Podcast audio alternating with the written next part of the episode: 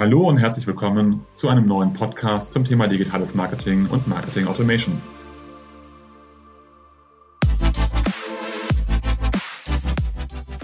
Mein Name ist Jörg Reinhardt, promovierter Physiker, dreifacher Familienvater und Gründer der Syntellic Consulting Group, einer führenden Unternehmensberatung rund um digitales Marketing und digitales Kundenmanagement. Wie immer in unserem Podcast sprechen wir mit verschiedenen Unternehmen, wo diese im Bereich digitales Marketing und Marketing Automation stehen, welche Projekte besonders erfolgreich sind, was dabei zu beachten ist und welche Learnings sie gezogen haben. Herzlich willkommen zu einer neuen Folge zum Thema Mehrgewinn mit Marketing Automation. Heute mit Herrn Dr. Alexander Förster, Leiter Kundeninteraktion One-to-One-Marketing bei der Cosmos Direct. Herzlich willkommen. Guten Tag, Herr Dr. Rainer. Herr Förster, ähm, könnten Sie am Anfang so ein bisschen für unsere Zuhörer und Zuhörer äh, ein wenig zu Ihrer Rolle sagen und Ihren Aufgaben bei der Cosmos Direct? Äh, ja, gerne. Also seit äh, neun Jahren bin ich äh, bei Cosmos Direct und äh, dort bin ich für die äh, Interaktion mit dem, mit dem Kunden zuständig. bei mir liegt insbesondere die Verantwortung für E-Mail-Marketing und Mailing, also Print, und zwar vorrangig vertrieblich. Ich bin also der Owner der Kanäle. Zudem verantworte ich das Zielgruppenmanagement, insbesondere Next Best Offer, für weitere Touchpoints, ähm, wie vor allem unser Kundenportal und äh, die Telefonie. Mein Branchenschwerpunkt ähm, war jetzt nicht immer Versicherung. Ich habe vorher fast ähm, ja, 14 Jahre im Bereich Automotive gearbeitet, immer mit einem speziellen Fokus Kunde, vertrieblich, aber auch betrieblich. Und noch eine Ergänzung. Vor meiner jetzigen Position war ich Leiter äh, CRM bei Cosmos Direct. Äh, ich war also einige Jahre mit der Umsetzung von Marketing Automation in Form von Projekten unterwegs.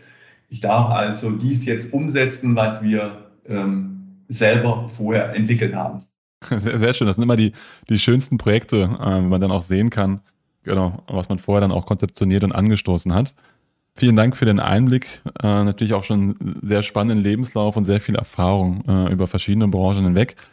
Ähm, könnten Sie auch noch ganz kurz ein bisschen was zur Cosmos Direct sagen? Ich glaube, es ist vielen Zuhörern natürlich auch bekannt, aber wofür steht eigentlich die Cosmos Direct äh, und was macht das Unternehmen aus Ihrer Sicht auch erfolgreich? Äh, ja, gerne. Also die, die Cosmos Direct ist äh, Deutschlands größter Direktversicherer mit äh, ja, circa 1,8 Millionen Kunden. Wir sitzen in Saarbrücken und haben äh, knapp 1000 Mitarbeiter. Äh, wichtig, die Cosmos ist also der Direktversicherer der Generali in Deutschland, also eine 100% Tochter der Generali. Und die Generali selbst ist ähm, in Deutschland ähm, mit rund 10 Millionen Kunden der zweitgrößte Erstversicherer. Weltweit hat die, die Generali-Gruppe über 70.000 Mitarbeiter in, in, in 50 Ländern. Und ähm, wie hat es die Cosmos direkt aus Ihrer Sicht geschafft, äh, auf Platz 1 zu kommen und eben der führende Direktversicherer Deutschlands zu sein? Die Cosmos war immer Vorreiter bei Versicherungen im Bereich äh, Online. Wir haben früh auf, auf Digitalisierung gesetzt. Wir heißen direkt, aber eigentlich passt digital besser. Im, Im Mittelpunkt ist direkt, also ohne eine Handelsorganisation, aber mit den gleichen Leistungen und Services wie ein äh, klassischer Versicherer. Nur auch mit dem direkten Kontakt als ein zentralem Element. Und was sind die Stärken äh, der Cosmos Direkt aus Sicht des Kunden? Was kommt dann beim Kunden an? Also vielleicht noch ein Wort vorher. Wir sind ähm, anders als andere Anbieter im Bereich Direkt ähm, Vollversicherer. Das heißt, wir bieten die gesamte Versicherungspalette an. Wir haben Sachversicherungen, um ein paar zu nennen. Wir haben Kfz, Hausrat, Wohngebäude, Privathaftpflicht. Wir haben aber auch Lebensversicherung und Altersvorsorge. Und als dritte Säule haben wir auch Geldanlage, Fonds oder die direkte Anlage. Was wir nicht haben, ist eine private Krankenversicherung, aber selbst Krankenzusatz in Form zum Beispiel von Zahnzusatzversicherungen bieten wir ebenfalls an. Und um nochmal in Richtung Kunde äh, zu blicken, ähm, wir haben eine 24-7-Strategie äh, in Verbindung mit der Verfügbarkeit der unterschiedlichsten Kanäle ja, oder Touchpoints für den Kunden. Kanäle hören sich immer so nach Dido an. Und diese, diese Touchpoints sind eben die Website mit oder ohne Chatfunktion, dann unser Kundenportal, mein Cosmos Direkt und auch die Telefonie über einen Berater. Ne, wir haben also eine Servicenummer und die Vielzahl von Produkte und Anliegen des Kunden können dort bearbeitet werden. Also der Kunde kann ähm, somit schnell und ohne Betriebseinheit Produkte anfragen, abschließen, verwalten und auch der, der Schaden oder Leistungsfall erfolgt dann überwiegend äh, digital. Sie haben ja schon gesagt eben, dass Sie eigentlich nicht Direktversicherer sind, sondern ähm, Digitalversicherer sind. Deswegen natürlich auch diese 24-7-Strategie, möglichst viele Dinge digital abzubilden. Sie sind selber ja Leiter Kundeninteraktion und damit des One-to-One-Marketings. Da würde ich gerne sozusagen einsteigen, weil Sie ja eben schon sehr früh mit dem Thema Digitalisierung begonnen haben. Wie haben Sie denn damals ähm, oder auch jetzt One-to-One-Marketing definiert oder wie würden Sie es definieren? Bei Cosmos ist dies äh, so zu verstehen, es geht um, um Cross-Selling oder Upselling, also Produkterweiterungen. Aber es geht dann natürlich auch um Kundenrückgewinnung und Loyalisierung. Im, im Fokus sind bestehende Kunden, aber auch frühere Kunden, historische Kunden und auch Leads. Wobei bei den Leads wir eine bestimmte Nähe zu Cosmos bereits voraussetzen. Ähm, zum Beispiel hat ein potenzieller Kunde schon einen Antrag gestellt oder er besitzt ähm, ein äh, Newsletter-Abo. Die Digitalisierung ist ja etwas, was Sie logischerweise aufgrund des Geschäftsmodells dann schon relativ lange vorangetrieben haben. Wir haben das bei anderen Unternehmen gemerkt, natürlich in den letzten anderthalb Jahren zum Thema Corona-Krise, dass das Thema Digitalisierung dann nochmal einen Schub gewonnen hat. Sie haben eben schon gesagt, der Ansatz, den Sie gefahren haben, war eben, die gleichen Produkte und gleichen Leistungen eben ohne Makler oder Vertrieb anbieten zu können. Das heißt, Sie sind da schon relativ früh auf Kundenbedürfnisse eingegangen. Wie haben sich denn aus Ihrer Sicht, gerade aus Ihrer digitalen Sicht, die Sie ja mitbringen, die Kundenerwartungen für Sie äh, in den letzten anderthalb Jahren innerhalb von Corona verändert? Was wir in den letzten Monaten gespürt haben als Direktversicherer, ist eine deutlich höhere ja, Wettbewerberaktivität.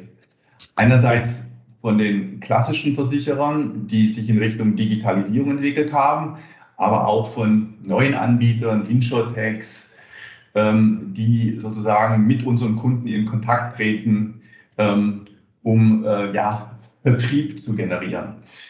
Ähm, das, das hat dazu geführt, dass es äh, eine deutlich höhere Kontaktdichte dann in den letzten Monaten gegeben hat. Wir selbst sind auch nicht ganz unschuldig. Es geht um die Nutzung des aktuellen Marktmoments, äh, der Digitalisierung, ähm, wie zum Beispiel Homeoffice, Anschaffung weiterer Geräte im Haushalt und so weiter. Und das wiederum bedeutet, dass ähm, wir hier eine besondere Herausforderung bei der Wahrnehmung bei unseren Kunden haben. Es geht um, um relevante Kontakte zu erzeugen, Aufmerksamkeit zu erzielen und uns eben permanent in Erinnerung bringen.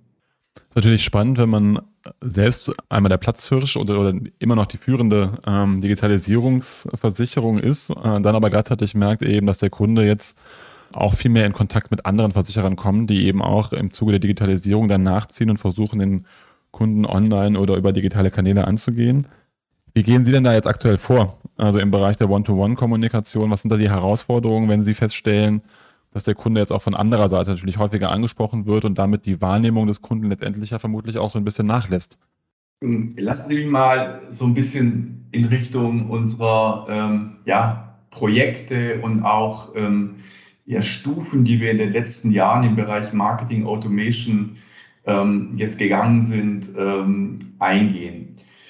Ähm, wir haben grundsätzlich schon vor fast 15 Jahren mal mit dem mit äh, einem Kundenwert gestartet. Ne? Das heißt also Projekte, die lange vor meiner Zeit schon begonnen haben. Ähm, ne, der Kundenwert, der wird ja häufig auch genutzt, um so erste Silos aufzubrechen, Daten aus den unterschiedlichen Bereichen zusammenzuführen aus Sales oder After Sales oder auch dann eben aus dem, aus dem Schadenbereich. Und das war bei Cosmos ähnlich. Die Cosmos hatte schon mit einem Data Warehouse einen sehr großen Datenschatz und damit bestand nicht die Notwendigkeit der Zusammenführung von Altsystemen wie bei anderen Anbietern. Und darauf konnten wir natürlich beim Ausbau von, von Marketing Automation wirklich sehr gut aufbauen. Wie sind Sie da jetzt dann kon konkret vorgegangen, wenn Sie Ihre Projekte sukzessive ausgerollt haben? Also wir haben immer ein, ein stufenhaftes Vorgehen gewählt und äh, da waren es in der Vergangenheit äh, drei große Themenblöcke. Der erste Punkt war wirklich äh, das Data Warehouse, das wir ähm, bereits äh, ja, entwickelt haben, um die Online-Aktivitäten zu erweitern. Immer auch vor dem Hintergrund der Operationalisierung im Fachbereich. Ja, also der Einbindung der Kontaktstrecken, besonders aus Website, aus dem Warenkorb, der Merkliste oder aus dem Kundenportal. Ja.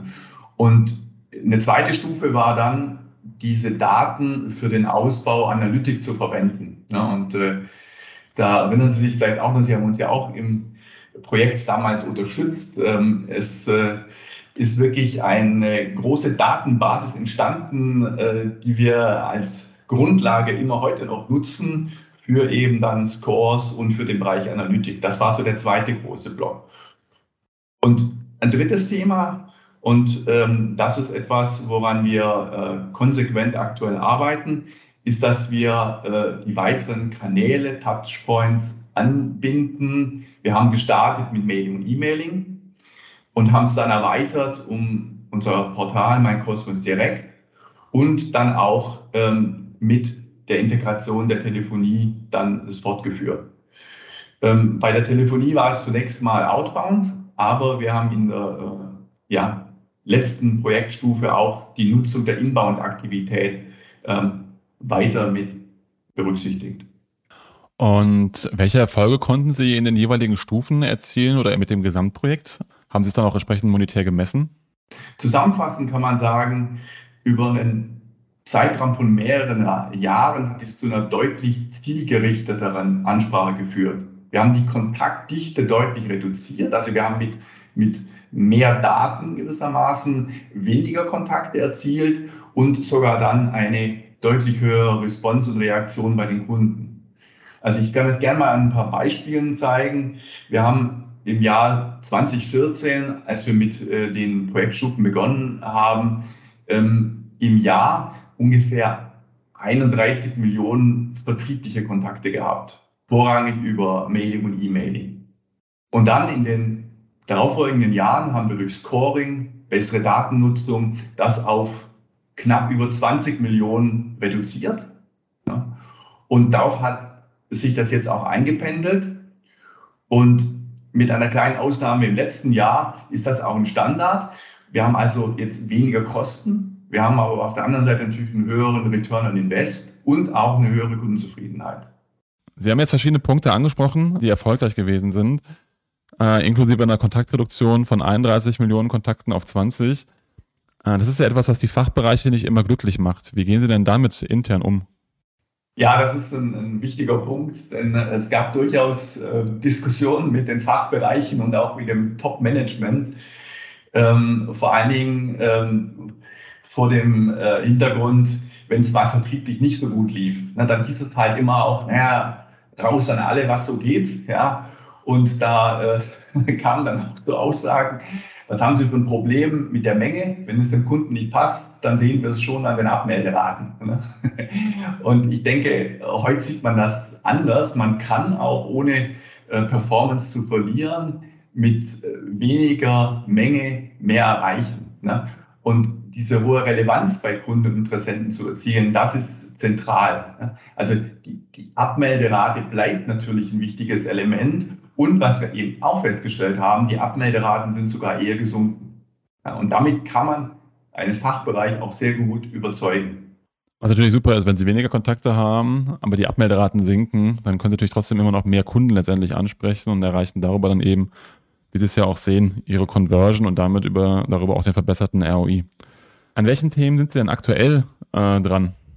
Es sind drei gro große Bereiche.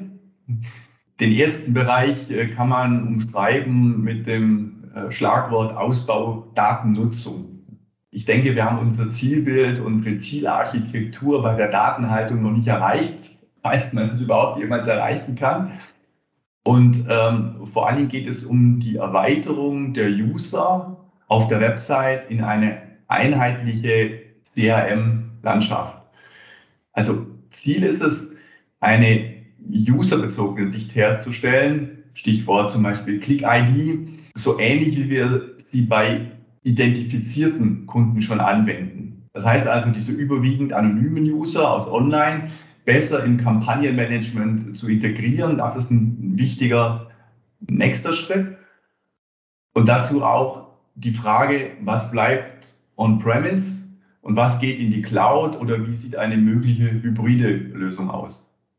Ein zweiter riesiger Block, der ähm, in den nächsten Monaten ausgebaut wird, ist das Thema von Next Best Offer zu einem echten Next Best Action. Ja, das heißt, von einem reinen Produktverkauf zu einer ganzheitlichen Beratung zu kommen und dies analytisch zu begleiten. Und dazu gehören dann auch so spannende Themen, wie setzen wir die jetzt um in Realtime oder in, in Neartime. Und ein dritter Block, und das ist etwas, was in den letzten Monaten immer mehr an Bedeutung gewonnen hat, äh, ist, ist der Ausbau des äh, Permission Marketings. Also die Kunden überzeugen, uns ihre wirklichen Kontaktdaten zu geben. Also nicht nur die Ersatz-E-Mail-Adresse, die ich für Spam nutze, sondern die echte Adresse, ähm, über die ich dann auch kommuniziere und das dann auch zu messen und ähm, die äh, ja, langfristige Nutzung auch dann äh, zu prüfen. Nicht nur kurzfristig über Incentivierung äh, den Kunden zwingen, uns irgendeine E-Mail-Adresse zu geben, sondern die richtige. Das ist äh, eine, eine weitere große äh, Herausforderung für die ähm, nächsten Monate. Das sind spannende Themen, die natürlich auch äh, andere Unternehmen in Deutschland äh, begleiten, die sich dann auch über das Thema Cloud oder wie bekomme ich denn vom Kunden dann mehr Kundendaten oder eben auch entsprechende Einwilligungen damit beschäftigen müssen. Jetzt sind Sie ja Direktversicherer und äh, auch stark digital unterwegs. Welche Rolle spielt denn hier Ihre Position? Äh, erleichtert Ihnen das? Ist da eine höhere Kundenakzeptanz, diese Themen voranzugehen oder ganz im Gegenteil, dass da sogar höhere Kundenerwartungen sind? Der große Vorteil als Direktversicherer ist, ähm, wir können schnell reagieren, wir können schnell neue Produkte testen, neue Services anbieten. Und was wir auch können, ähm, wir können sehr schnell zu nicht reinen Produktthemen kommunizieren. Ne? Also Verlinkungen zu Social Media Aktivität, zu Blogs, äh, Kommunikation über Nachhaltigkeit ähm, und auch über diese Themen in eine Interaktion gehen. Und das kommt sehr positiv beim Kunden an. Das bedeutet, wir haben den Erfolg, natürlich auch selbst in der Hand. Ja, oft steckt ein direktes Vertriebsziel dahinter. Ähm, auf der einen Seite ist es dann natürlich der ähm, Vertrieb, den wir im Mittelpunkt haben, aber natürlich auch die Kundenzufriedenheit. Also wie können wir unsere Kunden so von einfachen Produktempfehlern zu wirklichen Markenbotschaftern machen. Und ein großer Vorteil von uns ist, dass wir Vollversicherer sind. Wir haben von Beginn auf einen einheitlichen Vertragsbestand gesetzt, also Leben, Komposit, Geldanlage in einer Hand, das anzubieten und auch zu betreuen. Das kommt beim Kunden äh, sehr gut an. Das kann ich mir vorstellen, ähm, vor allem, weil Sie ja eben auch so ein bisschen gesagt haben, dass Sie eigentlich nicht in, in Kanälen denken, weil das letztendlich Silos hervorruft, sondern letztendlich in Touchpoints, äh, wo es ja nur darum geht, äh, sich anzuschauen, wie der Kunde mit Ihnen interagiert. Deswegen würde ich gerne so ein bisschen zum Thema Customer Experience gehen, ähm, wie der Kunde sie letztendlich wahrnimmt. Wie sind Sie hier aufgestellt? Wie ist da so ein bisschen mehr Ihre Denkweise, die Sie schon eben angedeutet haben? Und mit welchen Maßnahmen setzen Sie die aktuell um? Ich möchte drei Schwerpunkte an der Stelle nennen. Ähm, ein erster Schwerpunkt ist seamless, also nahtlos. Der Kunde kann äh, zwischen den Touchpoints direkt wechseln und hat überall den gleichen Informationsstand. Und er hat auch eine Einheitlichkeit in der Botschaft, in der Empfehlung für unseren Kunden. Und ein zweiter Punkt in Richtung Customer Experience. ist, dass wir viel stärker in die Individualisierung der Kommunikation gehen möchten. Und das soll uns gelingen mit unseren ja, neuen Produkten. Dritter wichtiger Aspekt in Richtung Customer Experience ist der Ausbau des Kundenportals mit neuen Features und auch mit einer Erweiterung um Schnittstellen zum E-Mail-Marketing. Dort haben wir das Ziel, Massen-E-Mail-Kontakte nicht weiter auszubauen, sondern eher auf In-App-Aktivität zu setzen.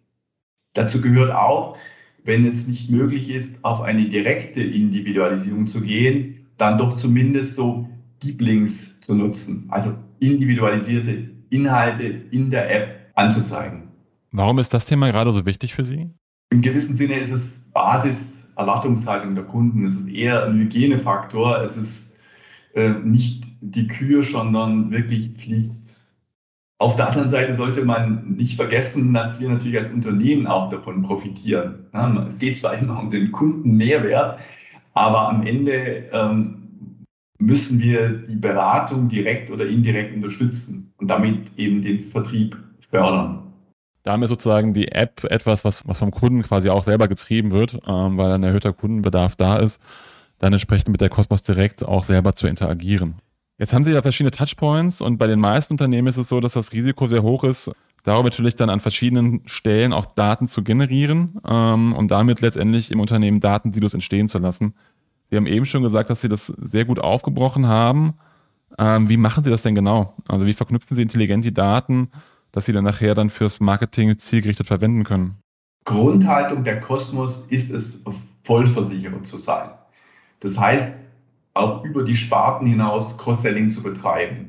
Unsere Top-Produkte, wo wir im Markt bekannt sind, sind höchst unterschiedlich. Auf der einen Seite haben wir die klassische Risikolebensversicherung seit vielen Jahren, aber eben auch seit einiger Zeit eine wirklich führende Marktposition in Kfz. Und damit war und ist das Zusammenführen der Daten aus allen Sparten schon immer eine Top-Maxime. Darauf kann man super aufbauen.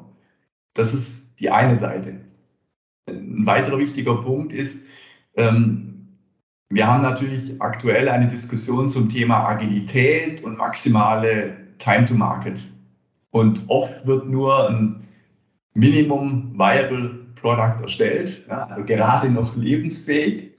Und eine zentrale Datenanbindung, die erfolgt dann erst in der nächsten Stufe. Und das ist ein hohes Risiko. Ein Beispiel, welches sicherlich einige Hörerinnen und Hörer so schon erlebt haben, ne, das ist, es geht um eine neue Antragsstrecke für ein Produkt. Ja.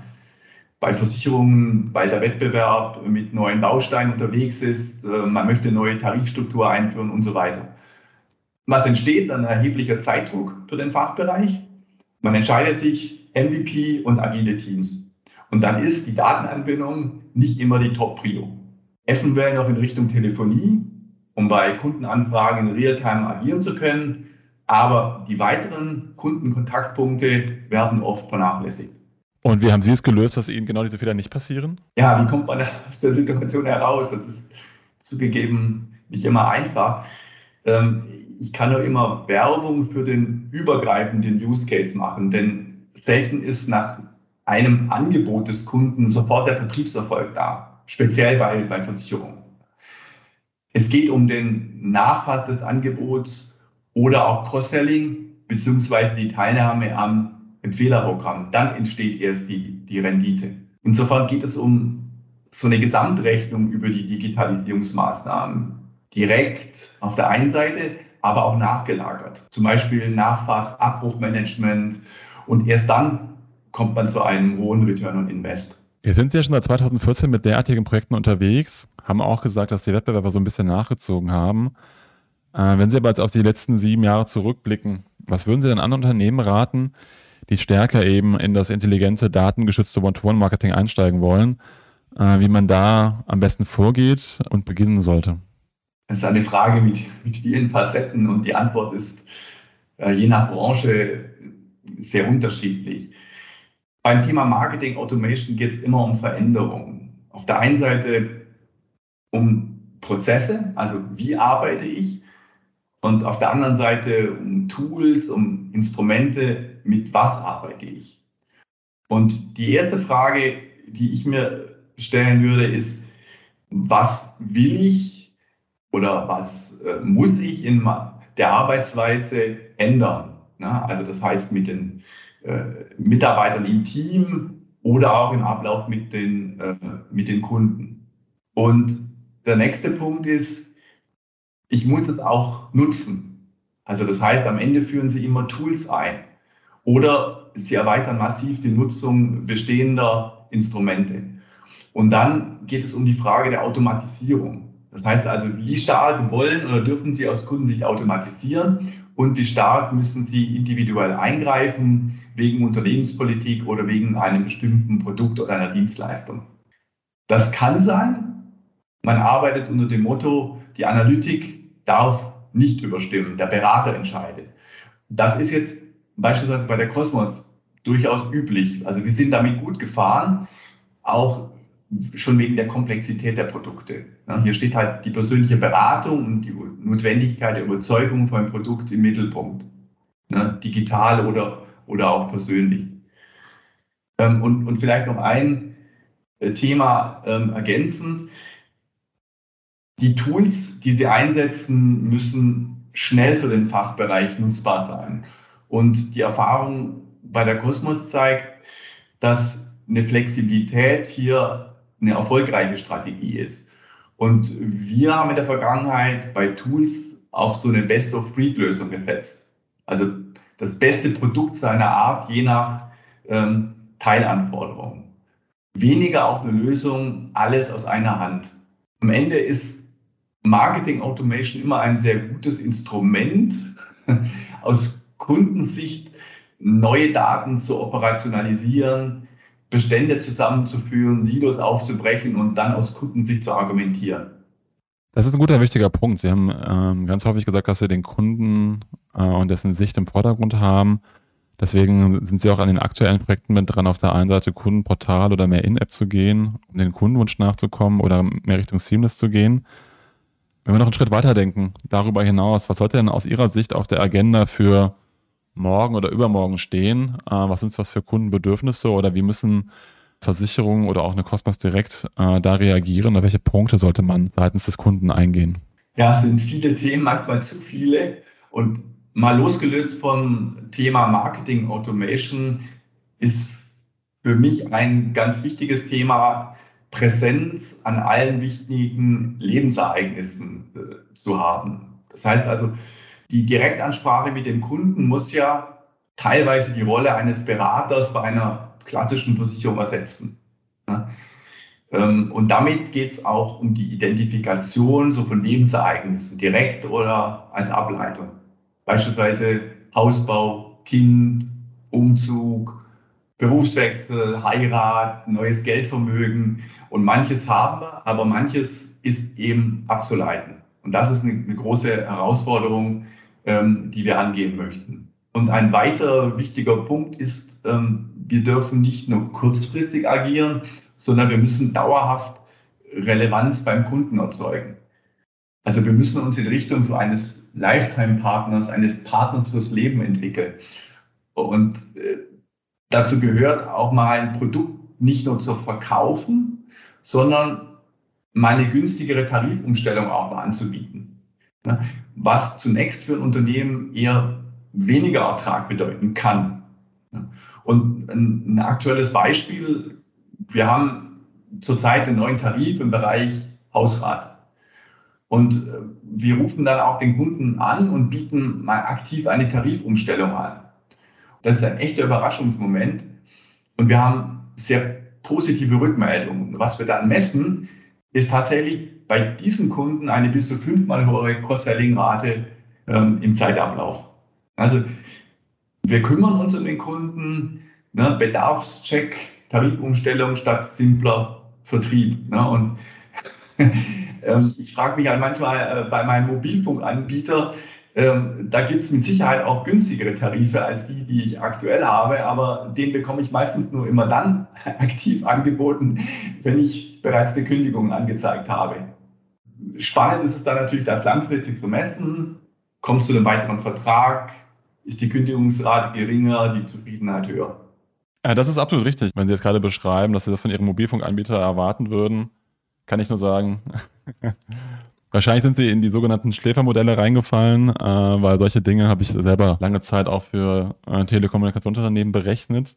Und wir haben irgendwann festgestellt, dass es natürlich auch Kunden gibt, die zwar von der Tarifsenkung profitieren würden, aber dann geht man im zweiten Schritt halt hin und schaut sich an, würde der Kunde denn trotzdem bleiben, auch wenn ich den Tarif nicht senke und hat das Auswirkungen nachher auf sein Kaufverhalten. Und wenn man dann feststellt, nee, eigentlich bleibt er auch bei höheren Preisen, dann ähm, wird er eben nicht angeschrieben. Also von daher ich, war meine erste Reaktion zu überlegen, ob sie vielleicht in diesen Topf reingefallen sind und eben doch bleiben, ohne dass der äh, Mobilfunkanbieter aktiv auf sie zugeht. Genau, wobei sie recht haben natürlich, dass jede Interaktion und so eine Interaktion natürlich auch sehr positiv ist, ähm, dazu führt, dass nachher die Cross- und Upselling-Wahrscheinlichkeiten für andere Produkte dann auch erhöht werden. Welche Themen und ähm, Stolpersteine sehen Sie, äh, wenn Sie solche Themen umsetzen wollen? Ähm, welche Herausforderungen sehen sich da äh, andere Unternehmen typischerweise oder vor allem auch die Cosmos Direkt aus Ihrer Sicht? Ähm, wir kommen immer noch stark von einer klassischen Welt, oft mit langfristigen Marketingplänen. Das wird sicherlich auch noch so bleiben, wenn es um Top-Aktivitäten geht, Kfz im Jahresendgeschäft, neue Produkte äh, oder neues Empfehlerprogramm. Aber wir benötigen immer stärker die Möglichkeit, auch kurzfristige Customer Journeys aufzubauen für Einzelkunden oder auch Kundengruppen und dann eine Verzahnung zu den Top-Aktivitäten herzustellen. Das ist eine, eine, eine große Herausforderung.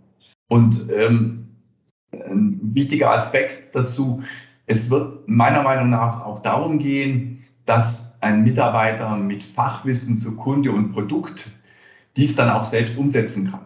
Also er muss schnell reagieren, es direkt umsetzen und nicht dann auch immer die Notwendigkeit haben, auf die knappen Ressourcen eines Entwicklerteams zugreifen zu müssen. Dazu gehört auch, dass wir noch stark eine Trennung haben zwischen auf der einen Seite Mitarbeitern mit einem Fokus auf Produkt, Content, also Kommunikation und auf der anderen Seite Mitarbeiter, die einen, einen starken Fokus noch haben auf die Daten plus auch dann Kontaktstrecken. Und beide Mitarbeitergruppen näher zu bringen, also idealerweise, dass man gar nicht mehr differenziert, das sehe ich als ein, ein weiteres wichtiges Thema. Und am Ende gewinnt man damit dann viel Zeit und, und auch Time to Market. Absolut. Und das sehen wir in vielen Unternehmen, dass zwar auf der einen Seite die, die Silos aufgebrochen werden, ähm, wie Sie es schon beschrieben haben, als aber auch dann natürlich die Mitarbeiter nicht mehr in diesen klaren Rollen denken, sondern wir haben sehr viele Projekte, die wir machen, um genau nochmal Rollen zu schneiden, äh, auch übergreifend zu schneiden, damit nachher eben auch die Customer Journey, die der Kunde erleben soll, dann auch innen nicht mehr von so stark defragmentiert abgebildet wird, ähm, sondern die Mitarbeiter das natürlich viel ganzheitlicher betreuen können. Letzte und wie ich immer finde, spannendste Frage noch. Wenn Sie zwei Millionen Euro als Zusatzbudget hätten, für was würden Sie es denn äh, ausgeben? Ja, zwei Millionen sind natürlich immer super und spontan äh, ähm, würde ich das angelehnt an die Herausforderung mehr Geschwindigkeit, mehr Automatisierung in den Ausbau Skills bei den Mitarbeitern setzen. Also wirklich einen Invest in die Mitarbeiter und deren Weiterentwicklung. Und in dem nächsten Schritt dann auch die Frage, wie kann ich dies mit Instrumenten unterstützen? Also ich würde in Tools investieren, um eben die Nutzung des Fachbereichs in Richtung Customer Journey zu optimieren. Weil ich finde, zwei Effekte würde ich gerne durch die zwei Millionen erreichen. Ich würde gerne mehr Learnings zu Kanalpräferenzen bekommen. Und äh, das ist bei der Zunahme der Interaktionspunkte des Kunden mit dem Unternehmen eine mega Herausforderung. Und den zweiten Effekt, den ich mit den zwei Millionen erzielen möchte, das ist tatsächlich ein, ein höheres Maß an Automatisierung und Individualisierung. Unter dem Schlagwort weniger ist mehr. Denn dieses weniger ist mehr hat in der aktuellen Debatte auch um die, die Nachhaltigkeit eine besondere Bedeutung. Und das ist so auch so eine zentrale Botschaft. Am Ende. Denn Nachhaltigkeit wird uns in den nächsten Jahren massiv begleiten. Aktuell noch eher in den Branchen Energie, Verkehr, Lebensmittel. Aber der Kunde wird perspektivisch alles unter die Lupe nehmen, auch die Versicherung. aber wirklich die Aktivitäten in Form der Kundenkontakte offline, online genau beobachten. Und natürlich ist so eine CO2-Bilanz eines digitalen Kontakts besser als ein Printmedium. Aber auch eine E-Mail hinterlässt einen ökologischen Fußabdruck. Und damit steht in der Zukunft immer mehr im Mittelpunkt Relevanz und Fokussierung statt Masse. Äh, ich stimme Ihnen komplett zu, dass der Weg dahin geht, äh, das Thema Nachhaltigkeit noch viel stärker in den, in den Fokus zu rücken, äh, weil er eben von Kundenseite auch in den Fokus gerückt wird. Sehe Sie und die Cosmos direkt, aber da natürlich auch auf gutem Weg, weil Sie es schon geschafft haben, ohne dass das Thema so trendy gewesen ist, eben von 31 auf 20 Millionen Kontakte zu kommen und weiter das Ziel haben, dem Kunden die für ihn persönlich relevanten Touchpoints zu liefern, sodass dadurch natürlich auch nochmal viel weniger Kommunikation stattfindet, die der Kunde gar nicht haben möchte. Damit sind wir auch am Ende. Ähm, von daher sage ich vielen Dank, Herr Dr. Förster, für den Einblick. Also, vielen Dank. Ne? Ciao, tschüss.